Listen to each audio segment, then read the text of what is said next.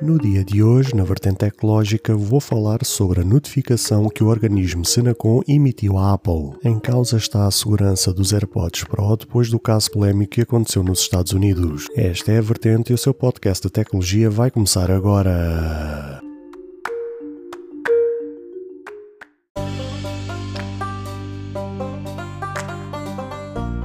Olá, ouvintes deste podcast de tecnologia. Eu sou André Silva e esta é a minha, a sua, a vossa vertente tecnológica, onde aqui poderá ouvir notícias, entrevistas, coberturas de evento, opiniões e muito mais. Fica aí para ouvir esta vertente já a seguir.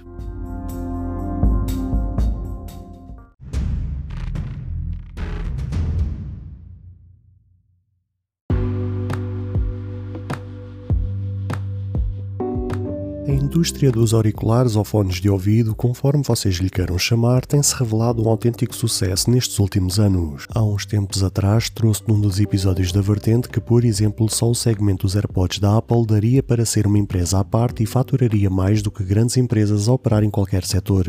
É inegável que só este negócio em específico gera bilhões mensalmente e uma empresa que se dedique seriamente e entregue um produto de qualidade arrisca-se a ficar milionária. Confesso que é uma das indústrias que eu mais gosto por conta de ser criador de conteúdo onde envolve podcast, música, edição, etc, etc. Mas mesmo sendo um verdadeiro sucesso, não implica que não haja problemas neste setor e hoje a notícia que eu vos trago conta-nos algo que vai fazer rolar muita água debaixo da ponte. Recentemente, a Apple foi alvo de um processo que ainda está a decorrer nos tribunais, onde um rapaz de 12 anos viu alegadamente os seus tímpanos serem rompidos após um alerta sonoro agudo e exageradamente alto emitido pelos AirPods Pro. Esse caso foi levantado pelos pais do adolescente que rapidamente levaram o caso à justiça e acusaram a Apple de produzir uns AirPods Pro defeituosos e que não protegem o usuário de alertas excessivamente audíveis. Como consequência, eles exigem uma indemnização pelos danos causados, onde está englobado um sério stress emocional por via deste problema com os AirPods. Quem está muito atento a este caso que ainda decorre nos Estados Unidos é o organismo Senacom que emitiu uma notificação à Apple com um prazo de 72 horas para resposta, onde exige saber a segurança deste dispositivo na vida das pessoas. Quem também se pronunciou foi o Ministro da Justiça e Segurança brasileira, onde este espera que haja colaboração por parte da Apple sobre o episódio em si nos Estados Unidos. Ele disse o seguinte e passa a citar: Estamos investigando o possível defeito e consequente risco à saúde e segurança dos consumidores brasileiros. A intenção é que a empresa haja com transparência e colabore com as autoridades nacionais e internacionais para esclarecimento imediato do caso. Para além disto, é também exigida à Apple que forneça explicações acerca da regularidade, qualidade, segurança, transparência, informação e orientação aos consumidores quanto à fabricação e à venda do produto. Perante estes factos, vamos aguardar sobre novos desenvolvimentos e como este caso irá terminar, mas é certo que normalmente a Apple não costuma se manifestar perante estas situações, a não ser que o caso tome proporções em grande escala. E quando falo em grande escala, falo no quesito que haja a mesma queixa em grandes proporções e que a Apple consiga identificar que existe um problema com uma série de produção e faça o chamado recall. goal